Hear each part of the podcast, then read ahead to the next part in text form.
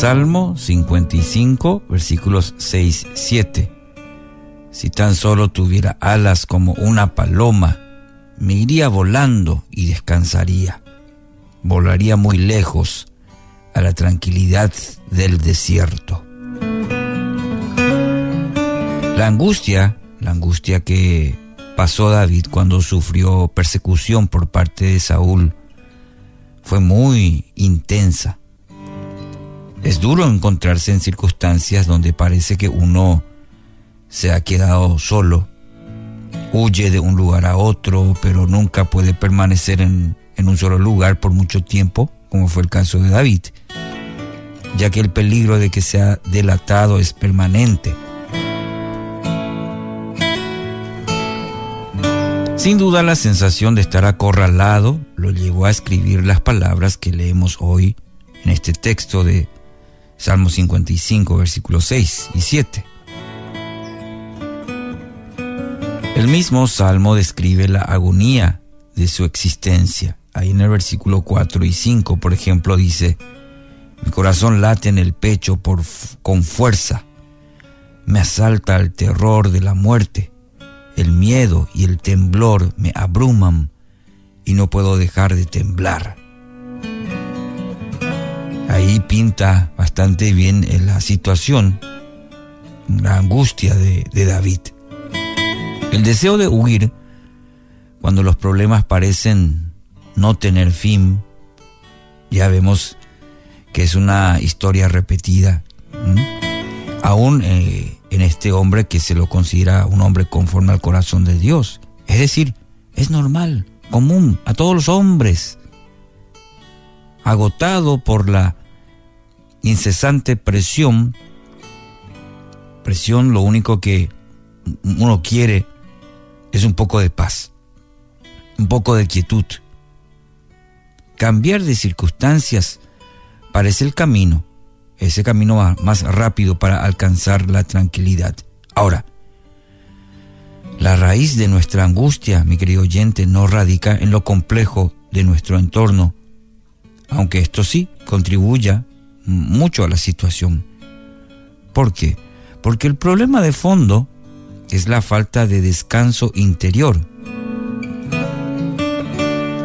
Y me gustaría que eh, reflexione bien en esto. El problema de fondo es la falta de descanso interior. Esa actitud de reposada confianza en Dios que nos vuelve invulnerables, diríamos, a los peores embates de la vida. David reconoce que este es el camino que debe recorrer. Y por ende, nosotros también, usted y yo. El cambio de circunstancias le puede proveer un alivio, pero va a ser temporal. ¿Sí? Todos queremos que cambie la circunstancia y, y está bien, es parte de nuestra naturaleza, pero no es la solución permanente. Permítame, en base a este texto, la experiencia inclusive de David y lo que encontramos en toda la Biblia. Es temporal, puede, puede llegar a mejorar, pero va a ser temporal, no va a ser una solución permanente. Y aquí David, eh, en este capítulo, el capítulo 55, nos muestra eh, de manera muy buena la actitud, el pensamiento y la forma de encarar situaciones difíciles. Por eso él declara ahí en el versículo 16, 17 del mismo capítulo, pero clamaré a Dios y el Señor me rescatará. Mañana, tarde y noche clamo en medio de mi angustia y el Señor oye mi voz.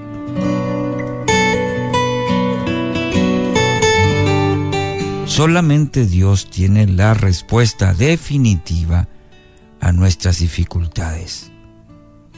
Escuche, solamente Dios tiene la respuesta definitiva a sus dificultades.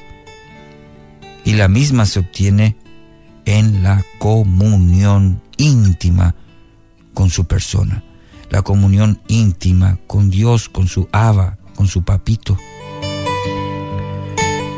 Claro, cuando los problemas son intensos, la búsqueda del rostro de Dios, esa comunión, va a requerir una disciplina adicional, porque continuamente vendrá sobre nosotros la tentación de caer en la desesperación.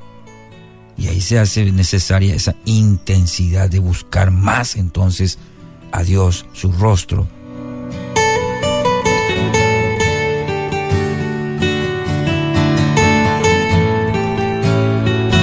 David entiende que en tiempos como estos debe redoblar sus oraciones, claro, buscando a Dios.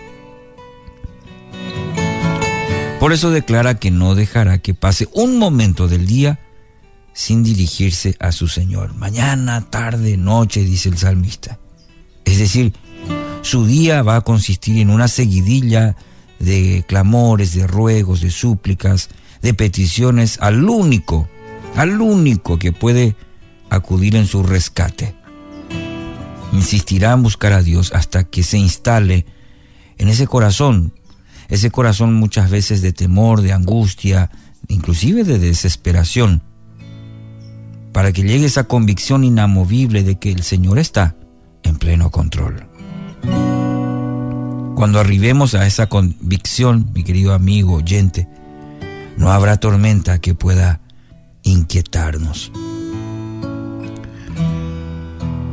No huya, no huya, convierta esos deseos de huir en un clamor al único que le puede conceder la verdadera paz en medio de cualquier circunstancia. Padre Dios, gracias por este nuevo día. Gracias porque cada nuevo día representa la posibilidad de acercarnos a ti en medio de cualquier circunstancia, como quizás esta que estoy atravesando hoy. Y así como el ejemplo de David, hoy decido no huir, sino refugiarme en ti, buscarte. Desde lo más profundo de mi ser, Señor, para que en, mi interior, en medio de toda circunstancia, pueda experimentar tu paz en medio de cualquier situación. Que así sea en este día en mi vida, en el nombre poderoso de Jesús. Amén.